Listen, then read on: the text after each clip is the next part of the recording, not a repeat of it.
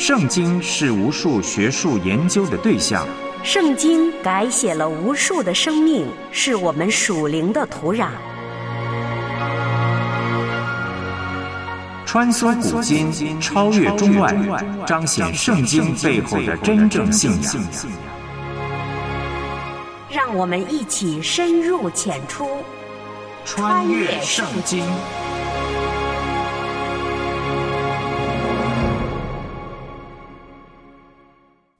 穿越圣经，带你回归圣经。我是唐曼。在很多人的意识里。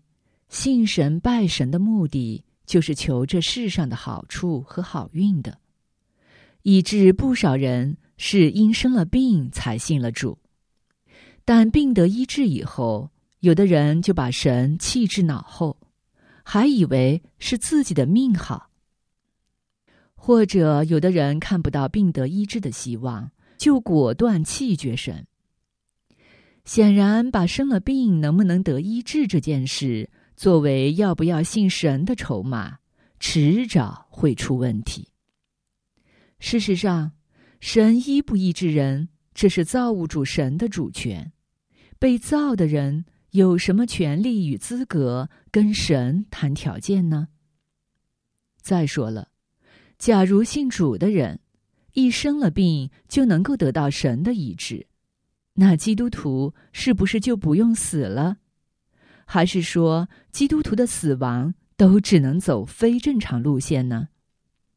所以，功利主义者的信神，归根结底是把神当作偶像工具，加上眼界短浅，只盯着今生短暂有限的好处，看不到，也不愿去想永生的世界与价值，结果只能是害了自己。我们一起来听由梁天禄播出、麦金牧师分享的今日信息。穿越古今，主爱已显明，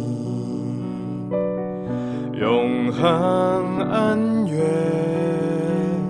救赎普及万民。顺服谦卑，在主跟前专心聆听，穿梭圣经里是主话语，是行主正道，走上窄路，穿越圣经。欢迎收听《穿越圣经》。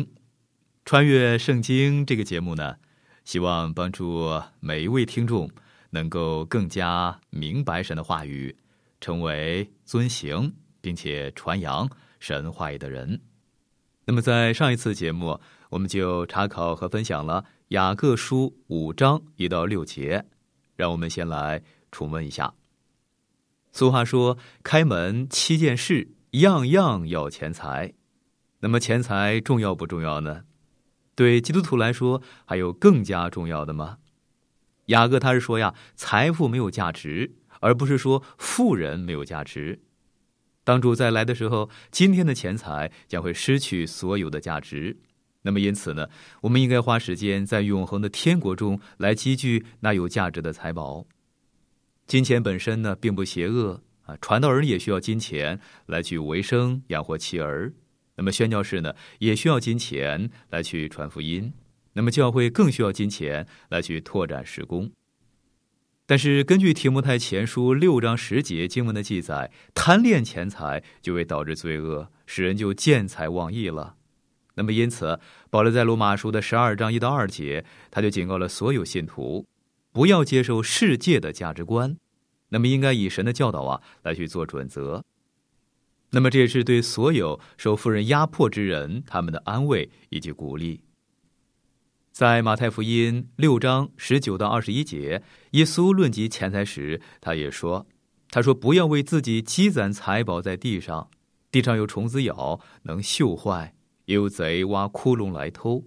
只要积攒财宝在天上，天上没有虫子咬，不能锈坏。”也没有贼挖窟窿来偷，因为你的财宝在哪里，你的心也在那里。雅各书五章六节，雅各说：“你们定了一人的罪，把他杀害，他也不抵挡你们。”那么这里的艺人是指那些无力反抗的人，啊，可能是指那些贫穷的那些劳工。那么在当时不能够偿还债项的穷人，会被雇主啊给关进牢狱中，啊，或者是被迫变卖仅剩的全部的财产，有时呢甚至要把家人呢卖为奴隶。那么很多穷人就因为无法清还这个债务，他们就饿死了。那么在神看来，这就是谋杀。大量存储金钱、剥削员工啊、自我放纵生活的人，他们都不能够逃脱神他的警告。财富从来不会为人类带来幸福快乐。那么，身为基督徒的财主啊，可以从其中来去学到这个教训。那么，请问你银行账户的金额有多大啊？如果耶稣基督现在就来，你愿不愿意让他来检查你的保险箱呢？但是，总有一天呢，他要来做这件事儿。那么你怎么样运用你的财富呢？箴言三十章第八节经文说：“求你使虚假和谎言远离我，使我也不贫穷也不富足，赐给我虚用的饮食。”感谢神，我既不贫穷也不富足啊！因为如果我有钱了，我可能会忘掉神；如果我太过的贫穷了，我可能会偷窃。感谢神，他把我放在中产阶级中。雅各他就很清楚的说明，我们活在一个怎么样的世界中？这是一个又大又邪恶的无情的世界。那些攀登富贵的，都是踩在别人的头上来去致富的。基督徒呢，应该参加一些好的组织团体，尽力的来行善。我们当然不能够改变这个世界，那么到底我们能够做点什么呢？好，那么接下来呢，我们就接续来研读和查考雅各书五章七到二十节。雅各书五章七节，雅各说：“弟兄们呐，你们要忍耐，直到主来。看呐，农夫忍耐等候地里宝贵的出产，直到得了秋雨春雨。关于基督他的再来，建立他的国度，那么圣经呢有很多的教导。”到那个时候，贫穷的人他们就会得到有史以来最好的、最公平的、最公正的待遇了。这是所有的先知他们都强调的一个真理。在以赛亚书十一章四节经文说：“却要以公义审判贫穷人，以正直判断世上的谦卑人，以口中的杖击打世界，以嘴里的气杀戮恶人。”那么，穷人到现在呢，还没有得到非常公正的待遇。我们唯一的盼望就是耶稣基督。如果有哪一个族群应该特别在乎耶稣基督，那就是世上的那些贫穷人了。因为当基督再来建立他的国度时啊，一定会给他们公平以及公正的待遇的。雅各说：“弟兄们呐，你们要忍耐，直到主来。”这是非常精彩的一个宣告。那么，当基督再来的时候，他会纠正世上一切的错谬，这是我们在圣经里边一再读到的真理。那么，不只是只有先知这样的来预言，根据马太福音六章十九到二十四节经文的记载，基督自己在登山宝训，也就是天国子民的律法中呢，他也明确的指明，等到主再来掌王权的时候啊，他会让穷人来得到公正的待遇。好，雅各又说了。他说：“看呐，农夫忍耐等候地里宝贵的出产，直到得了秋雨春雨。那么换句话来说，农夫耕种的时候，他不会指望第二天就能够来收成。雅各说要耐心等候，庄稼正在路上。我们常听到有人说，基督徒宣教传福音呢，是在收取庄稼。我可不同意这个说法。为什么呢？根据路加福音十章第二节经文的记载。”主耶稣对他的门徒说：“要收的庄稼多，做工的人少。”基督他是差遣门徒啊，去寻找以色列的迷羊，不是针对全世界说的。他那时呢，正面临一个世代的结束，他们那时是律法时代的尾声。每一个时代都以审判来结束，我们这个时代呢，也要在神的审判中来结束，那才是收成的意思。在马太福音第十三章。主耶稣说，他要差遣他的使者来去收取庄稼，信徒不能够收取庄稼，基督他才是分别麦子和稗子的那一位的。那么你说，我们传福音又是在做什么样的工呢？主耶稣是撒种的，今天呢，他正在撒种。我认为这是我的工作，我教导圣经啊，在世上，我除了传福音、教导圣经之外呢，什么也不能够做。我只不过是一个撒种的。有些种子落在好土里了啊，也许不多，但是呢，总有一些种子，他们是落在好土里的。哈利路亚，感谢神，我们的工作呢，就是撒种的。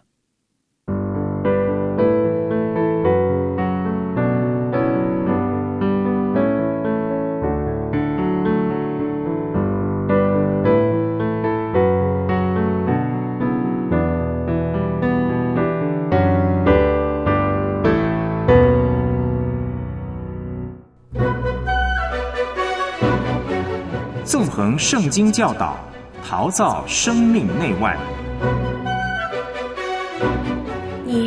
收听的是《穿越圣经》。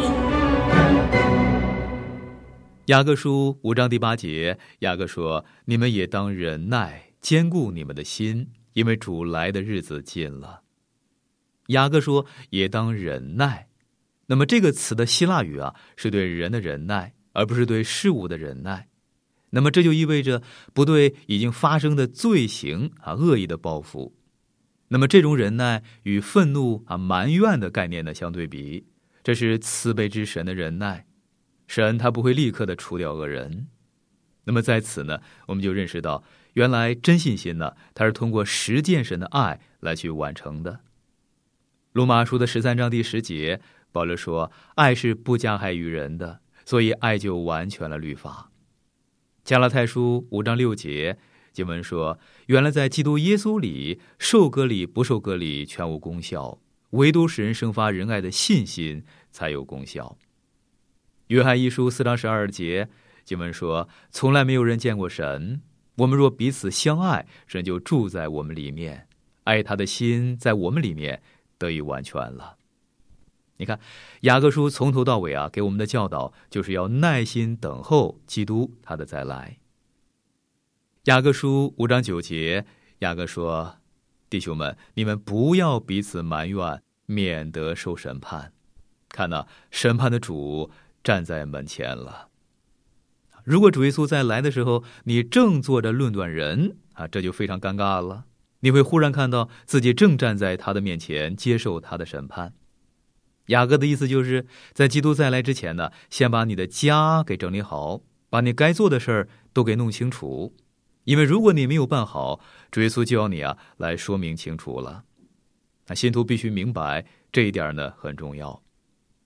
雅各书五章十节，雅各说：“弟兄们，你们要把那先前奉主名说话的众先知当作能受苦、能忍耐的榜样。”你看，雅各说：“先知是我们的榜样。”他们受苦，他们却恒久忍耐。那么，作为忍耐的典范，雅各呢，他就推荐旧约里的那些信仰的前辈，他们信靠是万事互相效力的神啊，无论在何等苦难面前呢，他们都不悲哀或者是发怨言啊，继续开展了他们自己的施工。雅各书五章十一节，雅各说：“那先前忍耐的人，我们称他们是有福的。”你们听见过约伯的忍耐，也知道主给他的结局。明显主是满心怜悯，大有慈悲。你看雅各说：“你们听见过约伯的忍耐啊？”我对约伯的忍耐所知道的呢很有限。我读约伯记的时候呢，觉得约伯没有耐性，他忍耐的功夫是学来的。他是一个没有耐性的人，但是呢，他最后啊学会了忍耐。雅各就指出，你们也知道主给他的结局，明显主是满心怜悯，大有慈悲。那么换句话来说，主大有怜悯，他是以慈悲为念的。你必须把约伯记全部的读完，那么到结尾的时候啊，才能够明白约伯从他的受苦中领悟到一个非常重要的功课，那就是主真是对他大施怜悯，大大祝福的。雅各书五章十二节，雅各说：“我的弟兄们，最要紧的是不可起誓，不可指着天起誓，也不可指着地起誓，无论何事都不可起。你们说话是就说是，不是就说不是，免得你们落在审判之下。那么换句话来说，如果你要承诺一件事的时候啊，心里要当做在法庭作证起誓那样的，只能够讲真话。你和所有的人对话呢，都要说真话。我还记得小的时候，父亲带我到银行去申请亚棉机的贷款，银行的工作人员正在忙，他们就对我父亲说：“你去领钱吧。”我父亲就说了：“可是我还没有签本票啊。”我永远不会忘记这位工作人员他所说的话。他说：“如果你说你会还，这句话就像你签了本票一样，晚一点再来签吧。”让我告诉你，每一个人口里边所说出来的话，就应该这么的有信用。有些人讲十句话，让人分不清楚到底哪一句才是真的。那么这种人呢，他们就是没有诚心的。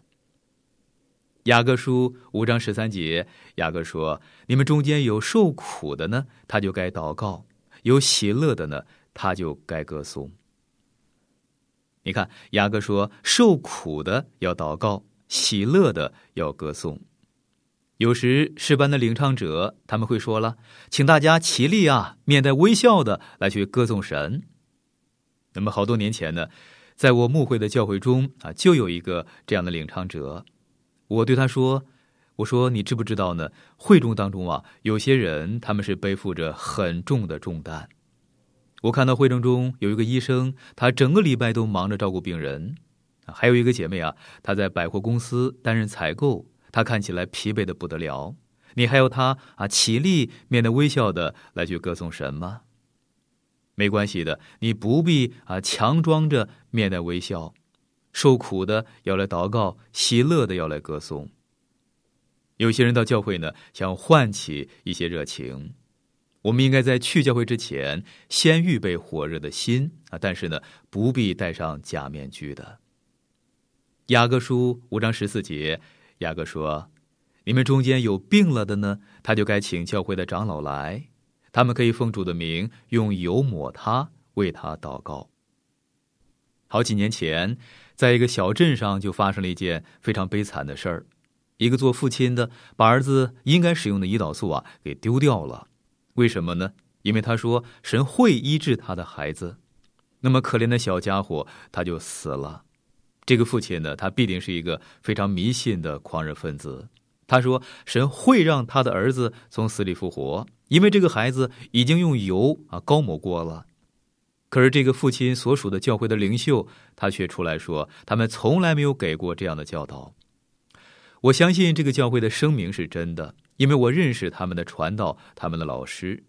那么其中有一位老师对我来说，他说：“麦基牧师啊，我同意你的看法。”不是每一个人都会得到医治，如果有人得到医治，那一定是神的旨意。这是我的立场，我也完全同意他的说法。如果你认为神的旨意就是让每一个得病的基督徒都得到医治，那么循着这样的思考逻辑的结论呢，那就是基督徒永远都不会死，每一个人都能够从所有的致命的疾病中来去得到医治了。但是我告诉你，这简直是太荒唐了。我的癌症是得到了医治，但是到时候呢，如果主还没有再来，我一定还会死。宣告神的旨意是让所有的疾病都能够得到医治，这种说法是对无知的信徒所设的一个的骗局。雅各在这里呢，他不是问问题，他的意思就是：你们当中有人病了，那么首先呢，要做的第一件事儿就是该请教会的长老来，让长老为他来祷告。那么第二件事才是奉主的名用油抹他。那么在新约圣经里边呢，有两个希腊文，他们都是翻译作抹油、高抹，其中一个有宗教的意涵，就是基督是受膏者，那是要用香膏或者是油来涂抹。在新约圣经里边呢，只用了五次啊，都是指着父神用圣灵来去高抹基督用的。那么第二个翻译作高抹，在新约圣经里边呢用了很多次。马太福音六章十七节经文说：“你进食的时候要梳头洗脸。”那么这里的梳头就是指啊，在头发上抹油，让你仪容端正。在雅各书的五章十四节里头，雅各用抹油，它是指一个行动。西西家王生病的时候，他们在他的窗上就抹药。雅各在这里的教导呢，他很实际，他的意思就是先请教会的长老来去祷告，然后呢去找最好的医生。你必须吃药啊！如果把这节经文解释作一个宗教仪式啊，好像在某个人头上抹油就能够产生医治的果效，那么是一个错误的解释，那是不可能有果效的。雅各讲的很实际。雅各他是一个很爱祷告的人，他说：“请长老为他祷告。”我生病的时候会请人为我祷告的理由之一，就是根据这节圣经。我相信每个信徒都有祭祀的职分。那么接下来的经文，雅各他有非常明确的教导。雅各书五章十五到十六节，他说：“出于信心的祈祷要救那病人，主必叫他起来。”他若犯了罪，也必蒙赦免，所以你们要彼此认罪，互相代求，使你们可以得医治。一人祈祷所发的力量是大有功效的。好，你看雅各说，出于信心的祈祷要救那病人。我相信，当你生病的时候啊，会请求弟兄姐妹为你来祷告。雅各接着又说了，他说：“你们要彼此认罪，互相代求，使你们可以得医治。”我们要向神认罪，也要彼此来认罪。如果我伤害了你，我就要向你来去认罪。但是我不必向你来认我其他的罪，我也不要你来向我认你其他的一些罪。你要向神来去认罪。约翰一书一章九节，约翰说：“我们若认自己的罪，神是信实的，是公义的，必要赦免我们的罪，洗净我们一切的不义。”我不能够赦免你的罪啊！没有一个神职人员有资格来去赦免人的罪，只有神，他才能赦罪。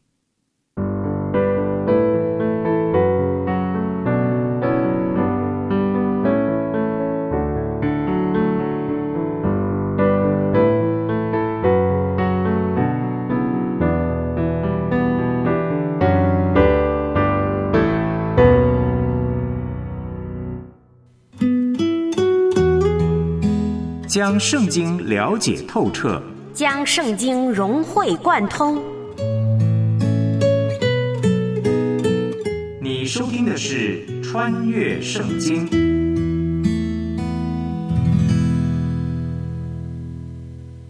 雅各又指出，一人祈祷所发的力量是大有功效的。雅各他是一个非常了不起的带祷者，有人称他是“骆驼膝盖”。为什么呢？因为他花很多时间跪着来祷告，所以他的膝盖上就长满了老茧子。好，那么接下来的经文呢？雅各就提到另外一个非常伟大的代祷者以利亚。雅各书五章十七到十八节，雅各说：“以利亚与我们是一样性情的人，他恳切祷告，求不要下雨，雨就三年零六个月不下在地上。他又祷告，天就降下雨来。”地也生出土产，你能够想象得到吗？以利亚当了三年半的气象预报员啊，他还让大地啊来干旱了三年半，不下一滴雨。那么一直到他再次祷告，天才降下雨来的。那么你也可以像以利亚一样，以利亚他不是超人，他是跟你我一样的。雅各说，以利亚与我们是一样性情的人，但是以利亚他是一个迫切祷告的人。我们今天呢，也需要。这样的祷告。雅各书五章十九到二十节，雅各说：“我的弟兄们，你们中间若有失迷真道的，有人使他回转，这人该知道，叫一个罪人从迷路上转回，便是救一个灵魂不死，并且遮盖许多的罪。”啊，你看雅各说，叫一个罪人从迷路上转回，那么这样的侍奉呢，是借着对灵魂恳切的爱来去成就的。那么由此呢，我们能够再次确认实践爱的价值啊！这种爱呢，能够荣耀教会，能够成全信心。那么有些解经家，他们就认为这里的罪人呢，是指那些偏离正道的基督徒。可是我认为雅各是指还没有蒙恩得救、不认识真理的人。雅各说：“遮盖许多的罪。”那么，当这个人他认识到基督的救恩以后，归向基督以后，尽管他的罪多得不得了，但是基督他的宝血会来遮盖他的罪。你看，因信称义的奇妙就在这里了。一旦神赦免了我们的罪，他就会一笔勾销，永远得到赦免，让罪离开我们，就像东离西那么的远。那么实际上呢，雅各书就在这么奇妙的结论中，他就结束了。雅各在结束雅各书这封书信时，温柔的规劝彼此扶持、彼此相交的生活。那种扶持既是属灵的，也是属肉体的。但是在这种相交的生活中呢，雅各最强调的就是祈祷。那么，这时我们就联想到圣徒之间的相交呢，是以在主里面联合的圣洁的信心来为基础的。这就表明圣徒相交啊，应该以耶稣基督他的命令。也就是爱为中心来去建立，而不应该是某个特定的人的意志、目的或者是计划。那么这样呢，我们才能够建立当今我们应当建立的那个美好的教会的形象。好，那么到此呢，我们就完成了整卷雅各书的研读和分享了。那么从下一次节目开始，我这个圣经导游将会继续邀请大家，随着我们这辆圣经巴士啊，来进到下一站。就是旧约圣经小先知书约珥书的穿越之旅，我请你呢提前熟读经文，啊，希望下一站圣经游览之旅会让你更加期待和惊喜，也让你啊更加有所得着。好，我亲爱的朋友，今天的节目时间就到了，我们要先停在这里了。如果您对节目中我所分享的内容有什么不太明白的地方，那么欢迎你啊来信询问。我们会很乐意的为您再去做说明。如果在你的生活中有什么难处，也请让我们知道，我们可以在主里啊彼此纪念和带到。好，我们下次节目时间空中再会了，愿神赐福给您。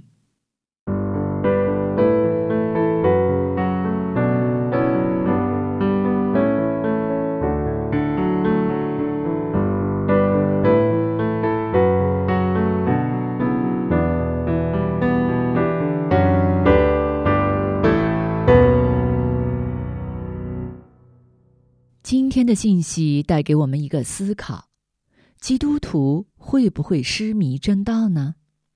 唐曼，我想，凡是忍耐等候神、警醒度日的人，与三心二意、轻忽神，甚至仍在罪中打滚的人，对这个问题一定会有不同的答案。当然，怎样的答案不重要，回归正途才重要。是走在通往永生的窄路上，还是狂奔在通往死亡的大路上？这个决定权在神，但选择权在人自己。我们今天的节目就到这了，我是唐曼，明天我们再会。我最爱的一本书，是上帝给我的一本书，教我生命的一本书。叫我蒙福的一本书。我最爱的一本书是上帝给我的一本书，叫我生命的一本书，叫我蒙福的一本书。